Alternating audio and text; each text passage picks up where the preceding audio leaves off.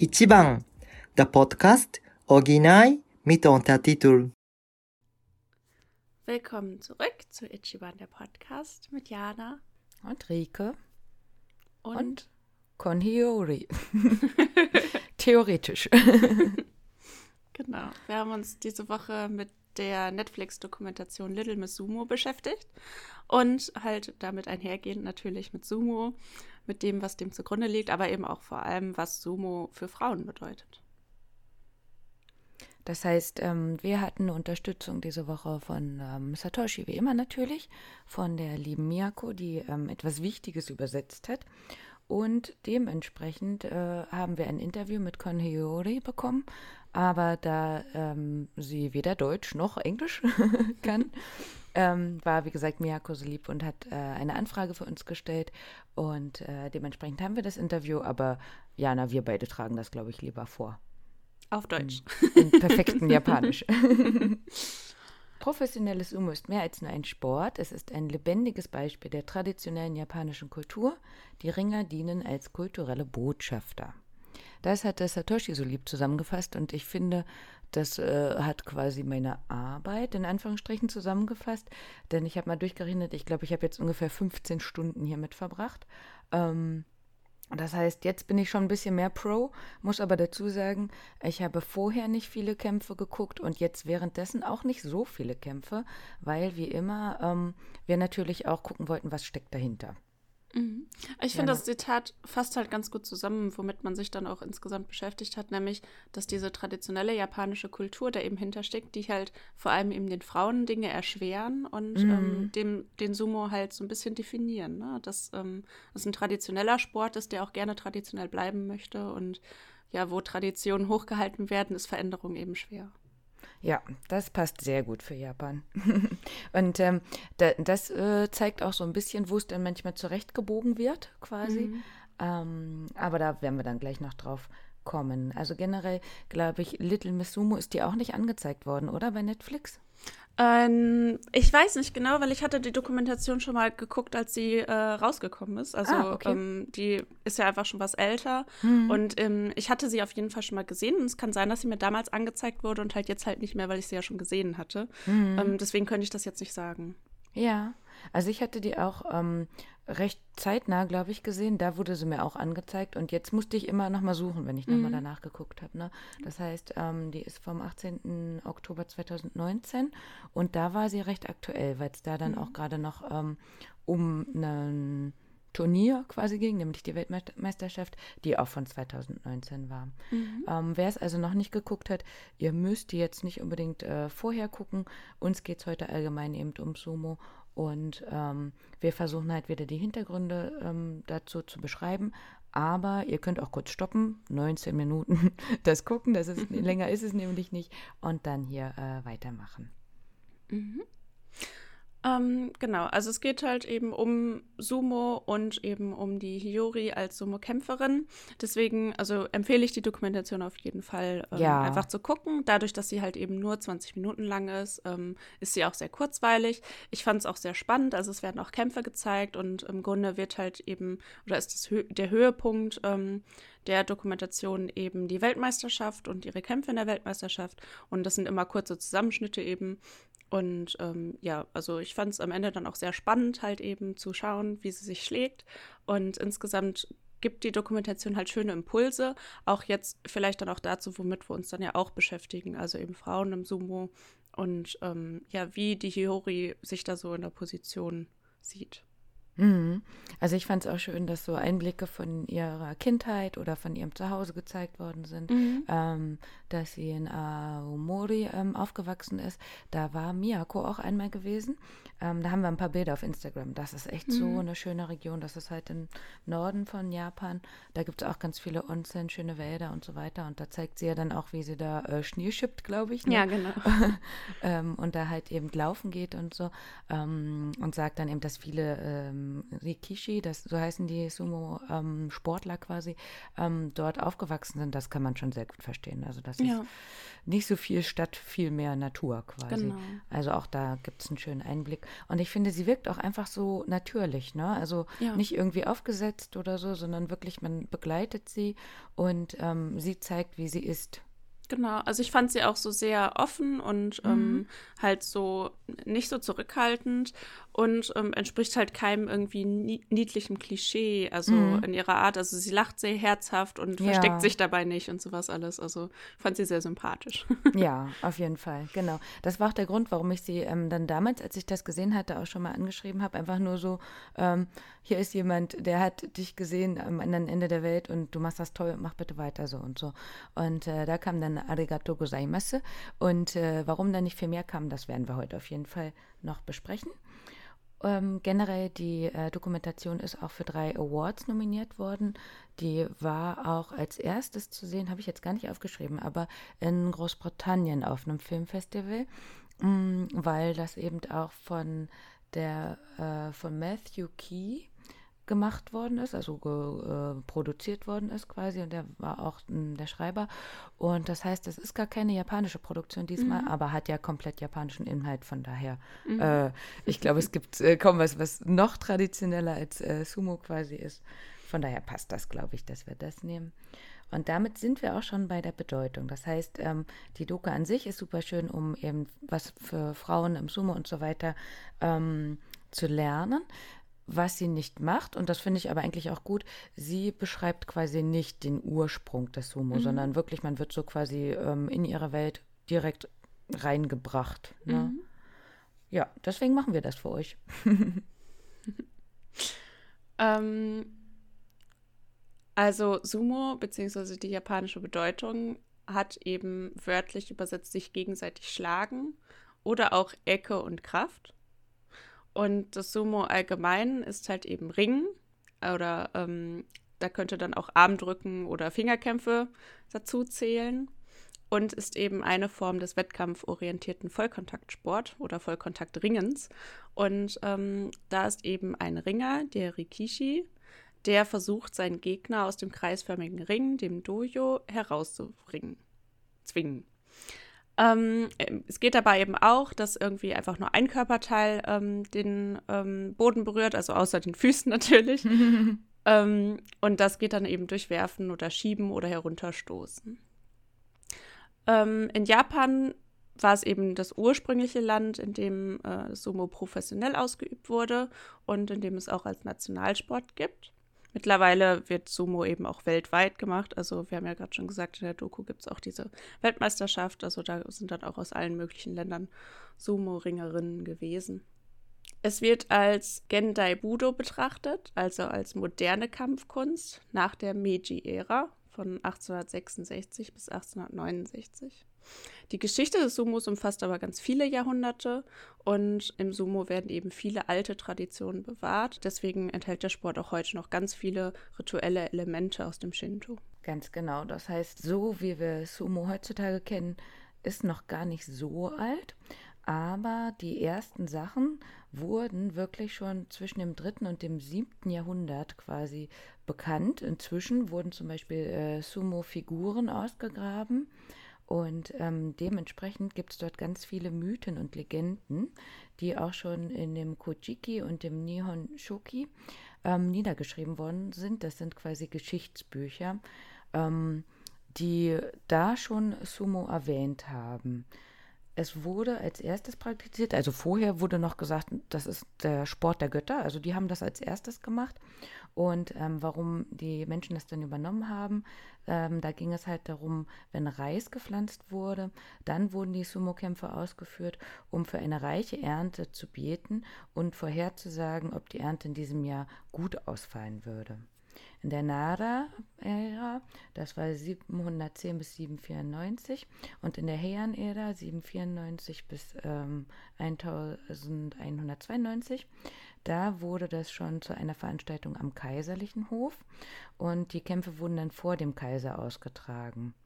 Dort galt es dann als körperliche Stärke, also sich ähm, selber zu präsentieren, wie man, wie stark man ist, um eben auch ähm, als Krieger quasi zu gelten. Denn das war ja auch die Zeit der Samurai. Und ähm, damit hatten dann viele Kriegsherren selber ähm, Sumo-Ringer, also Dekishi, die sie sich quasi gehalten haben vor Ort. Und der Oda Nobunaga, der war ein großer Sumo-Fan, der hat dann jedes Jahr wirklich schon Turniere veranstaltet. Also der hat dann die äh, Sumo-Ringer, also Kishi, zu sich berufen, um dort schon Turniere auszutragen. In der Edo-Zeit wurden ähm, Kämpfe auch abgehalten, um den Bau von Schreinen und Tempeln voranzutreiben. Denn generell hatten wir ja schon gesagt, das hat ähm, eine starke Bewandtnis mit dem Shinto, da gehen wir gleich auch noch drauf ein. Und das heißt, häufig findet man dementsprechend auch Sumo-Dojo oder Hea, also diese Sumo-Stelle, häufig an äh, Schreinen zum Beispiel. Mhm. Also Sumo war so ein bisschen die ähm, Alltags- oder ja, die Freizeitbeschäftigung, also Sumo-Ringe anzuschauen, ähm, quasi so, wie wir uns dann jetzt halt eben äh, Wrestling im Fernsehen anschauen oder so. Und mhm. äh, das heißt, man konnte damit dann eben Eintrittsgelder nehmen und äh, ja, oder für sein Haus Prestige sammeln, in dem der eigene Sumo-Kämpfer so erfolgreich war. Ne?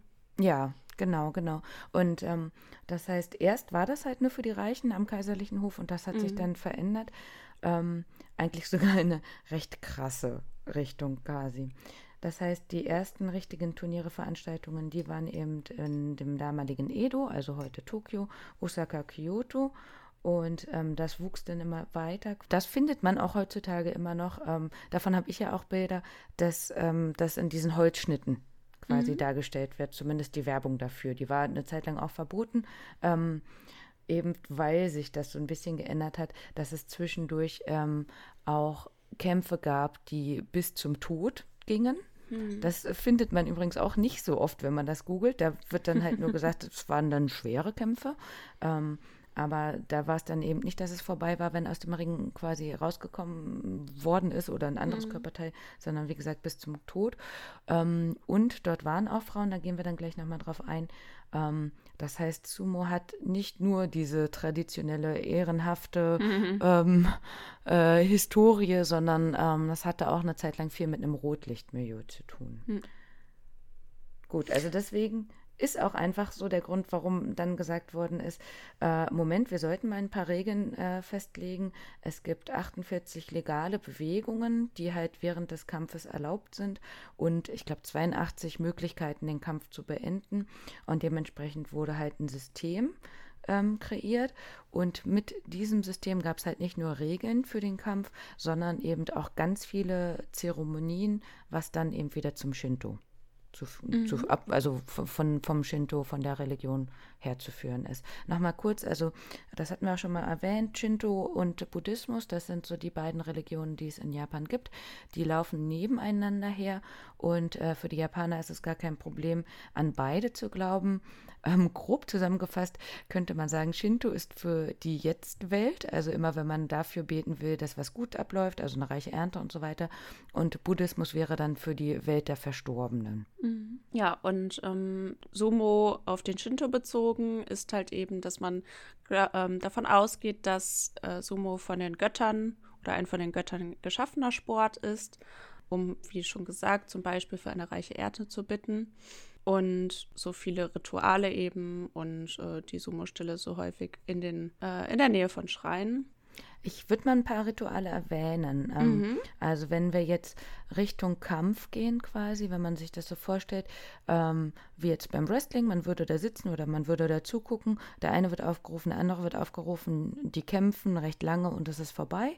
Es ist quasi im ähm, Sumo genau umgedreht. Da sind so viele Rituale, dass der Kampf, der meist nur ein paar Sekunden geht, eher nicht nebensächlich ist, aber quasi das Kürzeste daran.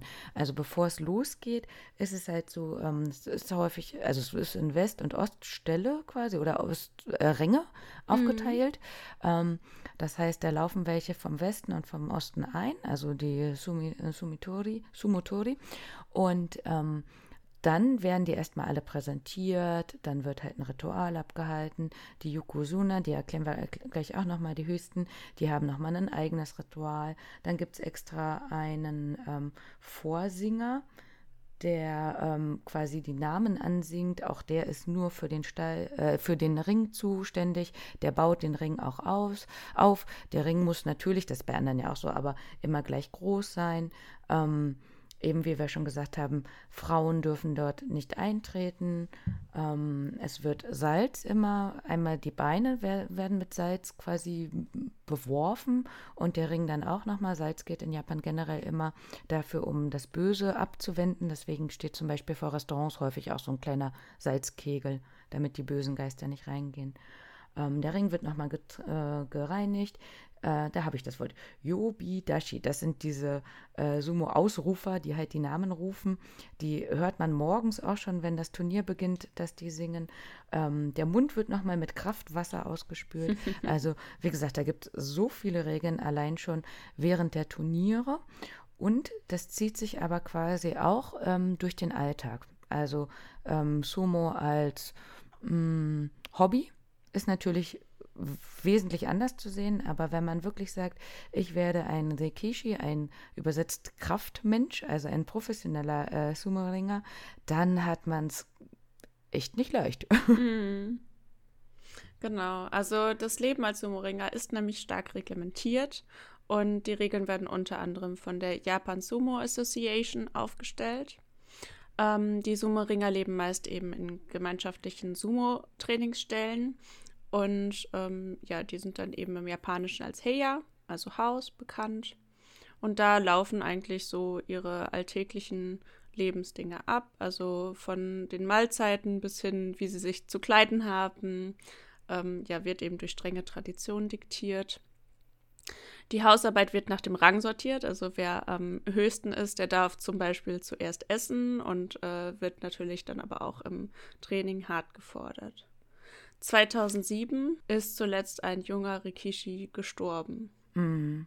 Also das heißt, ähm, ich stelle mir das immer so ein bisschen ähnlich vor wie hier diese amerikanischen, ja, na, du weißt bestimmt, wie die heißen, wenn du da in so einen bestimmten Club äh, kommst und dann so Aufnahmerituale machen musst. Oder oh je, so, ne? in so, in so einem hm. ja, Verbindungshaus. Oder ja, sowas. Ne? genau, genau. Und ähm, das heißt, äh, hat man ja gerade schon gesagt, Sumo hat auch ein paar negative Anteile, beziehungsweise das sind ja auch immer die Dinge, die dann zwischendurch mal rauskamen. Und 2007 war eben ähm, diese eine Geschichte, wo es als letztes nochmal hochkam, dass ähm, auf jeden Fall die Jüngeren da nicht so viel zu sagen haben und sich quasi erst ihren Platz erarbeiten müssen. Mhm. Erarbeiten natürlich, indem sie in den Ligen gewinnen. Ähm, aber was dann für Methoden von den höherrangigen genommen werden, da wird immer geguckt, dass da so ein Mantel des Schweigens drüber gelegt hm. wird, aber natürlich bis zum Tod quasi mit irgendwie, ach, ich weiß halt nicht mehr genau, aber mit irgendwie Metallsachen geschlagen und hm. so. Also das gehört leider auch noch dazu oder hoffentlich gehörte bis dahin dazu. Hm, ja. Um, ähm, zuletzt gab es auf jeden Fall ungefähr 700 professionelle Rikishi und der Verdienst, ja, wird auch wohl schwanken von äh, mhm. eben den Jüngeren, die noch nicht keine Prestige im Grunde angesammelt haben, aber bis zu 20.000 Euro im Monat. Das ist dann natürlich abhängig davon, von wem oder wie viele Sponsoren man hat. Äh, man mhm. hat. Teilweise haben halt die dann bis zu 30. Ja, und das ist auch super krass. Ne? Also diese, äh, die wirklich gerade erst anfangen, bekommen bei so einem Turnier dann eher so 360 Euro. Mhm. Also wirklich nur so ein Taschengeld. Und ähm, je mehr Preise man bekommt, desto mehr Sponsoren man hat, ähm, dann wird es immer mehr. Und diese Sponsoren, die laufen dann auch darum. Also auch heutzutage sieht generell ähm, das Sumo-Stadion quasi immer noch total traditionell aus. Das heißt, wenn man sich das anschaut, dass dann eben, bevor die Kämpfe sind, ganz viele Leute reinkommen und ähm, halt mit handgenähte quasi große Schilder tragen und dann ist da der Kumamoto, also dieser schwarze Bär drauf, ne? oder äh, eine Hello Kitty, weil es halt Werbung für irgendein Versicherungsunternehmen oder sowas ist. Ne? Das ist super niedlich, wenn dann halt mhm. eben diese großen ähm, Rikishi solche Hello Kitty Sachen dann tragen oder halten oder so. Mhm. Ähm, genau, und dementsprechend ist es natürlich abhängig, wie viel man bekommt.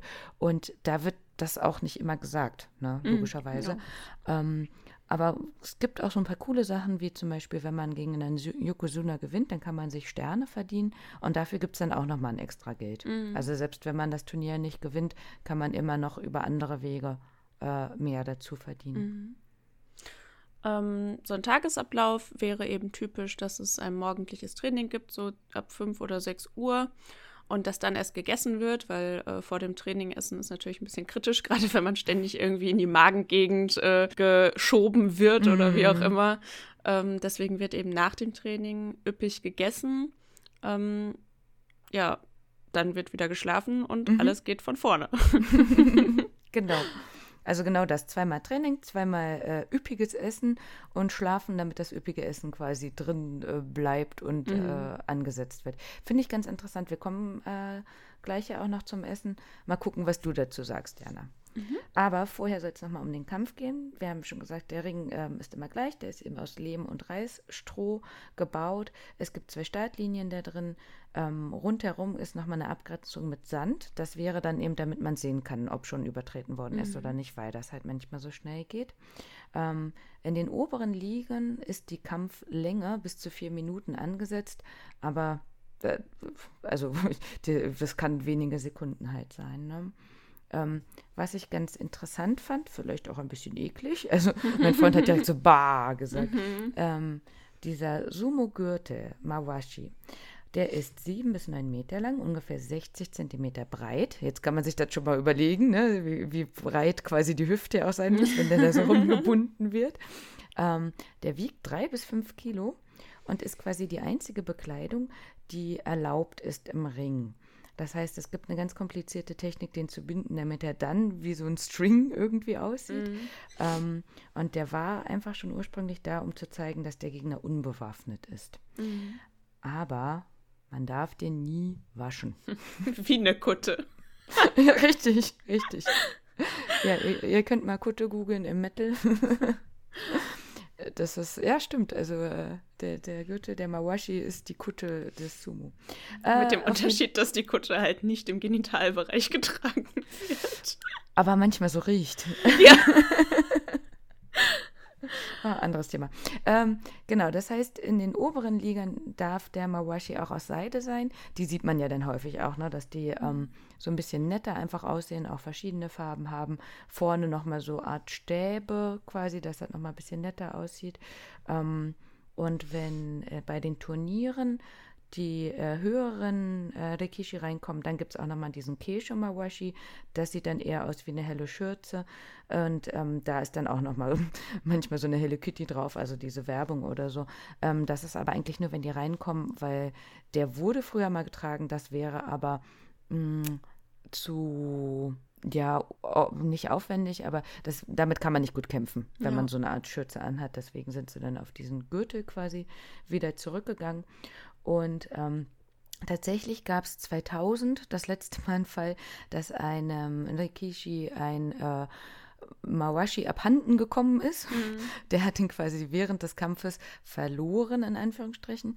Und der hatte den Kampf gewonnen, aber danach wurde der Kampf dann quasi ähm, mhm. ähm, als Niederlage gegolten, eben weil ähm, der zu schlecht gebunden worden mhm. war. Und das heißt, das ist so eine Mischung. Der soll eigentlich richtig, richtig festsitzen, denn es gibt ganz, ganz viele ähm, Ideen, wie man an diesen Gürtel fasst, damit man den Gegner aus dem Ring ähm, kriegen mhm. kann. Natürlich darf man nicht zwischen die Beine fassen, also es gibt auch so ein paar Sachen, die eben nicht erlaubt sind. Ähm, aber das heißt, je nachdem, wie ich den binde, wenn ich den so ein bisschen locker binde, dann äh, rutscht vielleicht der Gegner ab oder so. Ne? Mhm. Ne? Und wenn ich den äh, aber zu locker binde, dann kann er genau reingreifen und mich mhm. wegschleudern. Aber ganz zu locker, wie gesagt, dann könnte ich halt sogar verlieren oder so. Da gab es jetzt nochmal sowas, wo man äh, fast die entblößten Genitalien gesehen hat. Aber ich glaube, der hat eh verloren, deswegen war es dann äh, nicht mehr so hinfällig. aber der andere, der halt eben 2000 dann äh, verloren hatte. Das war nach 83 Jahren das erste Mal wieder, dass das passiert mhm. ist.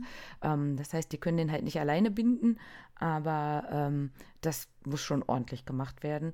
Und das ist dann dementsprechend auch schon bei den Jüngeren, die dann damit anfangen oder so, wird das denen schon richtig nahegelegt, mhm. das richtig zu machen quasi. Die Grundhaltung der Chico ist eben ein fester Stand mit den Beinen, die weit auseinander sind und der Körper ist halt tief runter, also so ein bisschen in die Hocke gegangen. Ähm, man bewegt sich halt eben trotzdem in alle möglichen Richtungen. Man kann da auch Muskelübungen machen und bis zu 100 Wiederholungen. Ja, ich habe das am Samstag gemacht. Ähm, das ist ja diese typische Sumo-Bewegung, die man Mhm. kennt. Ne? Man steht dann so ein bisschen, also breitbeinig, äh, Popo nach unten quasi, trotzdem gerade Haltung und dann immer das linke Bein hoch und der rechte, Mhm. rechte hat einen festen Stand und umgedreht. Ey, 100 ist schon uff, ne? Ja. Ähm, da merkst du schon, was du gemacht hast und das ist quasi nur das Aufwärmen und dann geht's erst los, ne? genau. Ähm, das heißt, man denkt immer, ach ja, die sind ja nur Fett quasi. Absolut nicht. Also da steckt echt viel ähm, Muskeln quasi darunter. Und es geht ja wirklich darum, trotz dieser tiefen Haltung so einen harten, festen Stand zu haben und dann aber, wenn man sich bewegen muss, dabei sehr schnell, wendig und stark zu sein. Genau.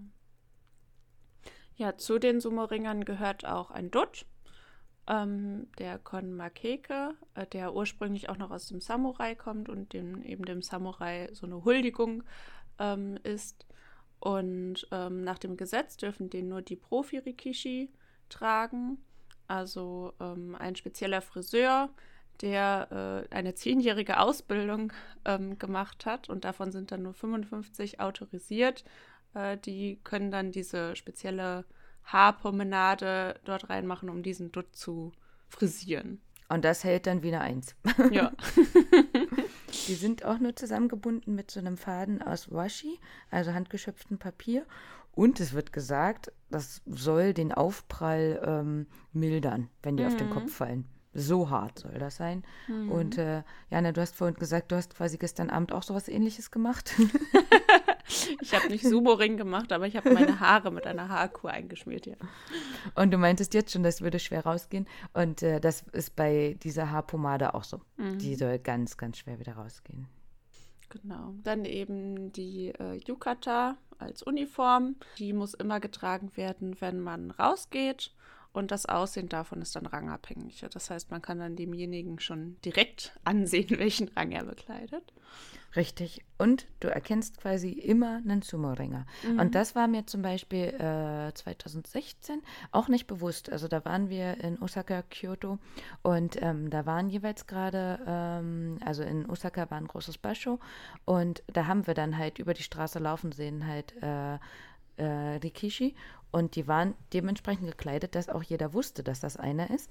Und jetzt nochmal mit dem Nachlesen, die dürfen halt auch nichts anderes tragen. Die dürfen nur das tragen und noch viel witziger, die dürfen kein Auto mehr fahren, weil mal einer einen Autounfall hatte und dann hat halt eben die äh, Association gesagt, nee, dann macht das mal nicht. ähm, das ist eine Gefährdung für euch und für andere. Und dementsprechend sieht man halt viele auch immer rumlaufen oder auf dem Fahrrad fahren, auch witzig mit der Yukata. Ähm, Im Taxi fahren sie noch viel und die Vorstellung finde ich auch so niedlich. Es gibt spezielle kleine Busse, wenn die ja dann zu Turnieren gefahren werden. Ja. Ne, weil dementsprechend müssen die Sitze ja auch anders aussehen. Ja. Schwertransport. Aber Ähm, wirklich. Tja, jetzt könnte man ja meinen, Sumo-Ringer isst einfach den ganzen Tag das, was er will, weil er muss ja einfach nur Masse aufbauen. Das geht ja besonders gut mit hochkalorischem Essen. Aber so ist es eben nicht. Ähm, das Essen ist schon auch reglementiert und ähm, zu essen gibt es Janko Nabe, also Gemüse mit Fisch oder Fleisch. Ähm, das gibt es dann so zweimal am Tag. Und äh, ja, Rikishi in Rente äh, sind häufig in der Gastronomie. Mhm. Das ist unser ähm, Folgenbild wahrscheinlich oder halt eben die Konhiori. Ähm, beziehungsweise werden wir das auch nochmal auf Instagram posten, weil Satoshi genau zufälligerweise letzte Woche bei einem Shankonabe-Restaurant war, was von einem ehemaligen äh, Sumo-Wrestler quasi ähm, Geführt damals geleitet. Genau, also jetzt ist es der Sohn schon, aber, äh, oder nee, Enkel sogar schon. Der ähm, Opa hatte das, ich glaube, 58 oder so eröffnet. Und ähm, das sieht super lecker aus, auf jeden Fall. Ich war so ein bisschen erstaunt, wie teuer das ist. Also es war jetzt so ein wahrscheinlich Spezialitätenrestaurant, weil die Preise von 75 bis 100 Euro waren für so ein Menü. Und ähm, da hast du halt diesen riesigen Topf, wie du gerade gesagt hast, mit viel äh, Fleisch, viel Gemüse. Und ähm, da war jetzt noch so eine spezielle Soße dabei und ähm, Lotuswurzel mit Hackfleisch gefüllt. Mhm. Das heißt, das, was ich auch von den äh, Kritiken gelesen hatte, meinten alle, wow, die Soße ist super lecker und nur dafür lohnt sich das schon und so. Und ähm, warum Satoshi jetzt gerade da war, da gibt es den Ken Shimura, der ist leider letztes Jahr auch an Corona verstorben. Einer der wenigen, anderen werden wir leider nachher noch nennen, der wenigen ähm, Bekanntheiten, die in Japan an Corona verstorben sind. Das war ein Comedian und das war sein Lieblingsrestaurant quasi. Mhm. Deswegen war er da immer. Und ähm, der Takeshi von Takeshis Castle, der geht da auch immer gerne mhm. hin. Und hatte das sogar in einer Show vorgestellt, mhm. ähm, weil es darum ging, ob ähm, die diese tolle Soße nachkochen könnten oder so. Mhm. Also mhm. das gibt es auf jeden Fall ganz, ganz oft, dieses Chankonabe. Gibt es ganz viele Restaurants, vor allem in den Bereichen in Kyoto, Osaka, Tokio, wo halt die Turniere auch abgehalten werden und wo dann eben dementsprechend die Ställe sind. Nur, dass die ähm, Rikishi natürlich noch ganz viel Reis dazu essen, bis zu zehn Schüsseln. Dann Karage, das ist so frittiertes Hähnchen und andere frittierte Sachen. Und sie dürfen tatsächlich auch Bier dazu trinken. Hm. Da, so kommt man dann auf 5000 bis 6000 Kilokalorien pro Tag oder auch 8000 bis 10.000. Je mehr Masse man auf die Waage bringt, desto mehr muss man dann natürlich auch wieder essen, weil der Kalorienverbrauch sich ja dann auch wieder erhöht. Ne? Und mm. um äh, dann Gewicht aufzubauen oder mindestens zu halten, muss man dann natürlich ordentlich reinschaufeln. Das Durchschnittsgewicht von ähm, Sumo-Ringern ist ungefähr 150 Kilo. Grundsätzlich ist natürlich je mehr, desto besser. Ähm, wobei ich jetzt mal sagen würde, irgendwann ist ja auch Schluss, dann sonst irgendwann bist du ja nicht mehr wendig und äh, mm. ne, wird es ja auch schwerer, sich zu bewegen. Ähm, die höchste Liga beginnt eben ähm, bei 160 Kilo. Also haben die jetzt gerade, ne? Das war mhm. 150 nach vor 15 Jahren. Und ähm, jetzt 15 Kilo mehr quasi im Durchschnitt haben die jetzt schon. Mhm. Und wie mhm. du sagst, wer weiß, wo man da noch hingehen soll. Weil mhm. mit jetzt 160 im Durchschnitt bist du bei einem BMI von äh, 47. Ich denke, da hast du halt einen Vorteil, wenn du groß bist. Also, weil mhm. wenn du groß bist, kannst du natürlich mehr Gewicht auf äh, größere Fläche ähm, verteilen. Ähm, und dann bist du mit 160 Kilo immer noch wendiger als jemand, der halt irgendwie 10 Zentimeter kleiner ist, weil mhm. dann es einfach schon schwieriger wird. Ne? Also, ähm, ja, da ist natürlich dann das Gewicht auch abhängig von der Größe. Ja. Ja, ähm, also generell sind ja die Japaner auch nicht so groß. Aber mhm. ähm, generell oder andersrum sind natürlich ähm, Rikishi noch mal größer als mhm. vielleicht andere. Gibt ja auch einen Grund, warum man das Gefühl hat, man könnte halt äh, Sumo-Ringer werden. Ne? Es gab aber auch äh, schlankere ähm, Sumo-Ringer, zum Beispiel im 19. Jahrhundert, da war das auch noch so, dass es da häufiger welche gab. Ähm, ein sehr bekannter ist der Yokozuna Mitsugo Shionofuchi. Der hat 31 Mal den Emperor's Cup gewonnen und insgesamt mehr als 1000 Mal. Der hatte nur in Anführungsstrichen 105, 120 Kilo und ähm, der schwerste Japaner, weil inzwischen sind ja auch viele andere dabei, das war der Konishiki Yasukichi. Also im Gegensatz dazu, der hatte 280, äh, man schätzt bis 300 Kilo. Der war bei The Fast and the Furious Tokyo Drift zu sehen. Der das ist heutzutage, äh, äh, macht der Hip-Hop. das ist schon echt viel, ne? Also, ja. ähm, dass man sich mit dem Gewicht dann noch bewegen kann. Mhm. Also, ja. Puh. Also das zeigt halt auch wirklich quasi die Menge macht's vom Essen. Und ähm, die essen, wie gesagt, ja trotzdem häufig eben ähm, dieses Chankonabe und viele Sachen gleich und stopfen nicht, sich nicht unbedingt alles rein. Mhm. Ich hatte aber ähm, von einem Ami einen Podcast gehört, was er ist, auch als äh, Sumo-Wrestler in äh, Amerika.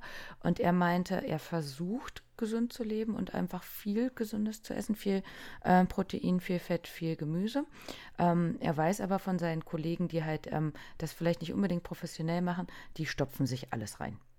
Und dann bist du mit 40, äh, hast du einen Herzinfarkt und dann war es das mit deiner Karriere. Richtig. Ja, das Wenn du es überhaupt also, so lange schaffst. Mm. Und ähm, im Zuge dessen hatte ich gehört, ähm, das gab wohl einen, das könnte vielleicht sogar ähm, der Mitsugo gewesen sein, der wohl nur einen Körperfettanteil von 11 Prozent hatte. Also wenn man sich Bilder von ihm ansieht, dann sieht man auch wirklich quasi die Strähnen, die Sehnen und so, mhm. ähm, hier oben auf dem Brustkorb. Ähm, andersrum soll laut Umfrage der, der, Körperfettanteil bei 32,5 Prozent sein.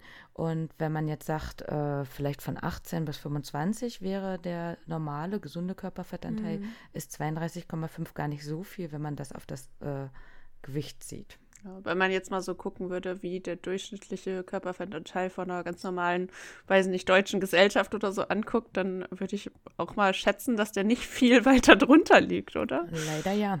Mit Corona noch mal mehr. Ja. Der Absatz an Süßigkeiten hat sich wohl äh, ja. stark erhöht. Ich bin schuld. Äh, ich auch, ich bin komplett dabei. Und damit kommen wir nämlich zur Gesundheit. Das heißt, häufig ähm, leiden dann später die Summeringer an Diabetes, haben oft Gelenkprobleme. Da sind mhm. immer die Knie dabei. Das war auch mhm. bei Little Miss Sumo zu sehen leider häufig eine Herz-Kreislauf-Erkrankung, später auch eben ein Versagen. Und damit ist dann die Laufbahn meist mhm. ähm, zwischen dem 30. und dem 40. Lebensjahr beendet und es gibt eine frühzeitige Sterblichkeit. Also ich glaube häufig in den 60ern. Ja, also ich meine, ähm, das ist halt so, also selbst wenn Sie jetzt sagen, der Körperfettanteil ist nur so niedrig, äh, ist das, glaube ich, wahrscheinlich kein durchschnittlicher Wert. Ähm, ein hoher Fettanteil ist natürlich super schwierig für den Körper, super schwierig für äh, mhm. Begleiterkrankungen und ähm, was das Herz alles pumpen muss, um, äh, mhm. äh, weiß ich nicht, 150 Kilo bis 200 oder so dann zu versorgen, ist natürlich schwierig ja. irgendwann. Ne? Hm. Aber es ist nun mal ein Extremsport. Also ich denke, es gibt andere Sportarten, das ist ähnlich. Also wenn du dir so Bodybuilder anguckst, die irgendwie immer wieder so Phasen haben, wo sie entweder extrem diäten und ihren Körper dann so äh, schädigen oder eben extrem Masse aufbauen und dann den Körper so irgendwie, also das sind halt Extremsportarten, sind nicht gesund. Hm, ja. ja. Auf jeden Fall ist so, ne? Und die sind sich dem ja auch bewusst quasi, mhm. ne? Und dagegen stehen dann 20.000 Euro im äh, ja. Monat. ähm, ja, aber warum das quasi so ist, dass das so hoch geht mit dem Gewicht, ähm, du hast ja schon gesagt, je mehr, desto besser. Mhm. Der Grund ist halt einfach, es gibt ähm, in diesen ähm, sechs Ligen, die es halt gibt, das nennt sich O-Sumo, ähm, das sind halt diese professionellen Ligen, da gibt es kein System nach äh, Gewicht, mhm. Gewichtsklasse, wie man das im Boxen oder so kennt, sondern mhm. es könnten wirklich ganz Schlange geben, eben ähm, äh, schwerere mhm. Kämpfer kämpfen. Nur dementsprechend, wenn es ja darum geht, eben aus dem Ring zu fördern, dann hat man ja einfach äh, Vorteile. Ja, die, mhm. genau, Vorteile, wenn man mehr wiegt, quasi. Ja, das auf jeden Fall. Also mhm. mit Sicherheit gibt es auch Techniken, wie du dich als ähm, äh, kleinerer und schmalerer Sumo-Ringer dann gegen größeren Gegner irgendwie durchsetzen kannst, aber ähm, die Techniken werden dann ja auch die größeren kennen und dann versuchen mhm. ähm, eben zu umgehen und so. Also grundsätzlich, ja, gegen Masse und äh, Größe kommst du dann wahrscheinlich nur kaum an. ja, ja, ja, das stimmt. Und ähm, bei den Ligen, also in diesen sechs Ligen generell, da gibt es jetzt halt äh, 550 Rikishi. Und wenn man sich die gerade anguckt, die sind natürlich auch alle eher äh, groß und stark mhm. und breit. ähm, wir zeigen mal nicht alle auf, sondern die zwei wichtigen, die höchsten. Das sind, ist nämlich einmal die Makuchi, das ist die ganz hohe, die dann auch nochmal ein bisschen unterteilt wird. Ähm, aber da sind 42 Ringer drin.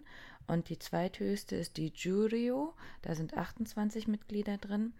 Ähm, die beiden sind deswegen wichtig, weil man die zum einen daran erkennt, dass die, erkennt, dass die dann weiße Mawashi, also diese äh, Sumo-Gürtel tragen. In den äh, vier unteren Ligen sind das schwarze. Ähm, die Amateure haben auch weiße Mawashi, aber ich denke, wenn man sowas mal guckt, dann äh, würde man eher eher was Professionelles sehen, aber damit könnte man das quasi schon mal erkennen. Und ähm, die beiden Ligen werden halt Sekitori genannt. Wenn man dort drin ist, dann bedeutet auch die Übersetzung, dann hat man den Durchbruch geschafft. Dementsprechend hat man in diesen Stellen, in dem äh, Hea, also in dem Haus, wo man ähm, mit seinem ähm, Verband wohnt, Anspruch auf ein eigenes Zimmer. Denn sonst mhm. wohnen da eher sechs bis acht in einem Zimmer zusammen. Man muss weniger Regeln einhalten und man kann sich ein Tsukebito, einen Gehilfen übersetzt, nehmen quasi, der dann die Aufgaben für einen erledigt. Also das passt auch nochmal zu dem, was wir vorhin gesagt haben, ähm, dass die eben anders behandelt werden, je nachdem ähm, eben eher essen dürfen. Das sind halt die Sekitori aus den Ligen quasi ähm, und weniger Hausarbeit machen müssen. Und dementsprechend die äh, Gehilfen, die dann eben aus dem eigenen Stall quasi genommen werden, logischerweise, damit das im Alltag auch gemacht werden kann, die müssten dann das Handtuch tragen, ähm, beim Kampf diejenigen abtrocknen, aber wie gesagt auch Essen kochen zum Beispiel. Und um da rauszukommen, muss man einfach selber, Gambateke das sei, sein Bestes geben, um äh, selber aufzusteigen. Na, dann, mhm. wenn man selber in dem Bereich ist, dann muss man es nicht mehr machen. Ansonsten kommt man da eigentlich nur schwer raus. Außer mhm. wenn man halt aussteigt quasi. genau. Und wenn man dann der Yokozuna ist, der Grand Champion, dann äh, hat man es eben geschafft. mhm. ähm, was seit 1700 nur 72 Personen erreicht haben. Das heißt, die sind alle Ligen durchlaufen und haben zweimal die größten Turniere hintereinander gewonnen. Ähm, inzwischen sind auch ausländische Yokozuna anerkannt, was vorher viele Diskussionen gab. Ähm, mhm. Ähm, was man sich natürlich vorstellen kann, weil man sich das als so heiligen und so traditionellen Sport äh, japanischer Kultur ansieht, ist das natürlich auch schwer, wenn dann Leute aus einem anderen Land deinen Favoriten besiegen äh, oder deine Favoriten besiegen. Ne? Ja, ja. Ähm, also Yokozuna, wie du sagst, man hat es echt geschafft. Ähm, und deswegen 72 ist überhaupt nicht viel. Mhm. Ähm, aber erkennbar sind die. Also ich glaube, Yokozuna, das Wort hat jeder gehört schon mal irgendwie. Ähm, vielleicht halt eben auch aus dem Wrestling nochmal. Da gab es halt einen Samoaner, der hat sich auch Yokozuna genannt und hatte natürlich den Mr. Fuji alle äh, Klischees bedient. Mhm. Der war halt gar kein Japaner quasi und der hatte ähm, in dem Sinne auch nichts damit zu tun, außer dass er halt ah, rassistisch gesehen so aussah. Mhm. ähm, aber ähm, im Leben hätte er sich nicht einfach Yokozuna vom Sumo her quasi mhm. äh, nennen dürfen oder so. Ähm, denn man erkennt die echten Yokozuna natürlich dann nochmal am Aussehen her, von welcher Kleidung sie tragen und was sie halt auch haben. Da, sie tragen ein Seil und da dran hängen Papierstreifen. Also das Seil heißt Zyna und man kennt das ähm, eher aus Schreinen. Und ich finde, jetzt kommt ein Insider, das sieht immer aus wie Pikachu-Schwänze. Anna, weißt du, was ich meine? Nicht so richtig. okay, vielleicht müssen wir dann davon sonst auch nochmal ein äh, Bild machen. Also diese ähm, großen Seile, die hängen halt eben, wie gesagt, immer an ähm, wichtigen shintoistischen Orten und werden halt gerade eben auch zu dem äh, Neujahrsfest jetzt zum Beispiel aufgehangen. Ähm, in kleiner Form werden die dann auch als ähm, äh, ja, Verschönerung des Hauses, um eben äh, den Göttern quasi zu ehren, die Götter zu ehren, auch im Haus aufgehängt. Und die sind so gefaltet, dass das aussieht wie der Pikachu-Schwanz. Okay, ja, gut. Ja, genau, genau. Und ich habe äh, Satoshi äh, Miyako und Atsushi gefragt, ob denen das noch nie aufgefallen ist, dass das mhm. aussieht wie ein Pikachu-Schwanz. Denn als wir 2016 das erste Mal in Japan waren, wir haben überall nur Pikachu-Schwänze gesehen. Mhm. Also Japan ist voll mit Pikachu-Schwänzen. Äh, nein, aber jetzt im Nachhinein habe ich auch schon mal Videos bekommen von äh, Satoshi, wo er dann gemacht hat, oh, look, Pika, Pika. und an dem Ding rumgewedelt. Also unser äh, lustiger, englischsprechender äh, Japaner, der Videos macht, ich weiß nicht, inwieweit der schon bekannt ist, weil ich mich dann gefragt habe, so von wegen, dass die sich dann auch denken, boah, guck mal, der schon wieder. das ist das Gute. Er ist äh, sich für nicht zu schade für uns. äh, und äh, ihm ist das quasi egal, was vielleicht anderen nicht egal wäre in Japan. Ja, und als ähm, Yokozuna wird dann eben erwartet, dass sobald man schlechter kämpft, dass man in Rente geht. Richtig. Der hat das, quasi, ne, der, der muss sich dann nicht mehr beweisen, ähm, sondern haut dann, geht dann einfach ab und kann sich ja trotzdem auf Lebzeit Yokozuna nennen. Ja, genau. Wie macht er das? Das hast du ja schon gesagt. Also man muss zwei von diesen großen Turnieren hintereinander gewinnen. Diese heißen Hon Basho, Hon für echt, also echtes Turnier, ähm, oder dann kurz auch nur Basho genannt. Das letzte ist jetzt gerade am Sonntag vorbei gewesen wieder. Davon gibt es ähm, sechs im Jahr, also quasi alle zwei Monate. Ab 1958 wurde das schon gemacht an festgelegten Orten. In Tokio ist das immer im Januar, Mai, September. September. In Osaka im März, in Nagoya im Juli und in Fukuoka immer im September. Und äh, Satoshi war in Nagoya, wo er kommt ja eigentlich aus der Aichi-Region, ähm, als Kind auch gewesen, kann sich da nicht mehr so richtig dran erinnern, weil das schon so lange her ist, ähm, weiß aber noch, dass das Essen gut war. Das habe ich auch öfter gelesen. Eine Empfehlung wäre, die Bentos da vor Ort zu essen, ähm, auch wenn die ein bisschen teurer sind. Das soll aber richtig lecker sein. Und ähm, da quasi einen schönen Tag mit der Familie zu verbringen. Und das fand ich auch interessant, das sollte man wissen. Also die Tickets sind schnell weg, schnell ausverkauft. Ähm, die gehen halt 15 Tage lang. Und sich für einen Tag ein Ticket zu kaufen, ganz vorne ähm, zu sitzen, das kostet ungefähr 100 Euro. Aber dann sitzt man da halt eben, wenn man wirklich äh, morgens schon kommt, von 8.30 Uhr bis 18 Uhr auf dem blanken Holz auf dem Boden. Hm. Also das wäre nicht so weit. Nee.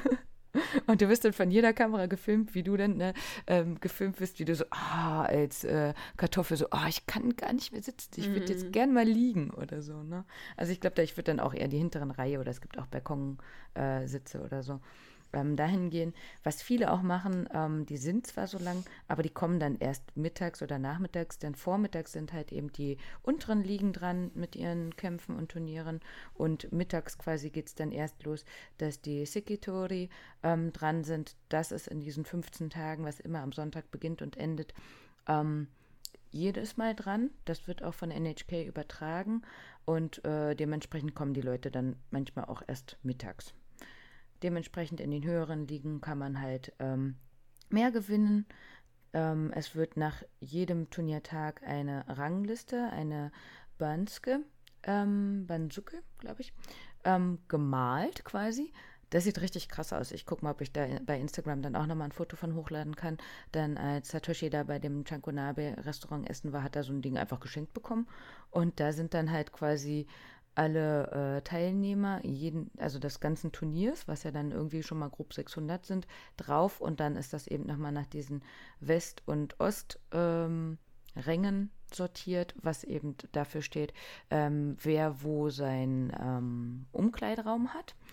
Aber die Ostränge sind immer höher. Also selbst wenn zwei an dem Tag gleichwertig waren, ist der, der im Ostrang ist, quasi immer höher eingestuft. Das soll wohl daher kommen, weil ähm, die Ursprünge des äh, Sumo eben eher Richtung Tokio, Edo gesehen werden. Ähm, und Kyoto, Osaka sind halt heutzutage ja auch sehr traditionell, dass man da viel sieht.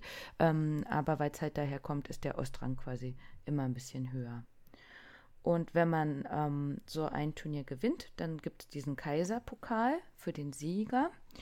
Aber es gibt auch andere Preise noch. Also es gibt noch einen für einen Kampfgeist, für eine Kampftechnik, für ähm, her besondere, herausragende Leistung und dementsprechend gibt es dafür dann quasi Gelder auch und äh, Preise aus ganz Japan. Theoretisch kann quasi jeder was äh, sponsern oder halt eben verschenken, der will. Und dementsprechend Trump, der ja dafür bekannt ist, dass er halt ähm, solche Sportarten mag, also der ist ja auch beim Wrestling in der Hall of Fame der hat sich 2019 gedacht, oh, ich würde das auch mal machen und der hat dann eben dem Gewinner dieses Turniers, dem Außenseiter Asanoyama, einen 30 Kilo schweren President's Cup gegeben, weil halt eben Abe vorher den Kaiserpokal verdient hat. Mhm. Hat er sich das nicht nehmen lassen. Schön natürlich mit hier Adlerkopf drauf und so. Ne? Schön. ähm, diese großen Turniere, vielleicht auch die kleinen, da geht es immer mal rund, ähm, ob das vielleicht nicht doch fake sein soll. Ne? Also das ist ja eigentlich was, was eher dem Wrestling zugesagt wird, aber auch hier ähm, wird natürlich ordentlich drauf gewettet und dann weiß man es nicht. Mh, mm, aber es wird, wie gesagt, ähm, äh, vermutet oder gesagt. Ne? mhm. Wenn es rauskommen würde, wäre es hart. Deswegen. Ähm, Aber das ist da ja eine Sache, die im Profisport allgemein ein Ding ist. Mhm. Also, ähm, wenn man jetzt so an Wettskandal im Fußball oder sowas denkt, ne? also da gab es ja auch schon einige Dinge, die dann da so gedreht wurden. Ähm, und ich kann mir vorstellen, dass kein Sport davon unangetastet ist. Das heißt, es gibt immer ein paar schwarze Schafe, die sich dann irgendwelche Sachen verstricken lassen. Ähm, wenn du dir jetzt vorstellst, dass jemand aus einer unteren Liga wenig verdient oder so, die dann vielleicht dann auch sagen, okay, ich würde aber ein bisschen, bisschen, gerne ein bisschen mehr verdienen und dann dafür eben Kämpfe äh, faken, um eben ne, an Geld hm. zu kommen, um Wetteinsätze zu ähm, ja, zu beeinflussen und sowas mhm. alles. Kann Auf ich mir schon vorstellen. Wetten. Ja, ja, ja, genau. ja. Ja, also das heißt, ähm, da könnte man versuchen hinzukommen. Ähm, bei diesen großen, die kleinen gibt es allerdings auch. Das wären einmal Taikai oder Tonamento. Das sind dann die, die durchs Land quasi reisen und in verschiedenen Städten zu sehen mhm. ähm, sind. Martin war zum Beispiel in Hiroshima auch mal in einem. Und im Ausland werden solche natürlich auch ähm, abgehalten. Aber wie gesagt, die sind dann ähm, nicht dafür da, diese Ligen zu beeinflussen, sondern eher um sich zu beweisen und um natürlich auch Werbung zu machen. Mhm. Da sich das Thema beim Aufnehmen als so umfangreich herausgestellt hat, haben wir die Folge nochmal in zwei Teile geteilt. Und in der nächsten Folge beschäftigen wir uns dann nochmal mehr mit Frauen im Sumo und nochmal mit Hiyori und unserem Interview mit ihr. Ich sag schon mal Tschüss, bis zum nächsten Mal.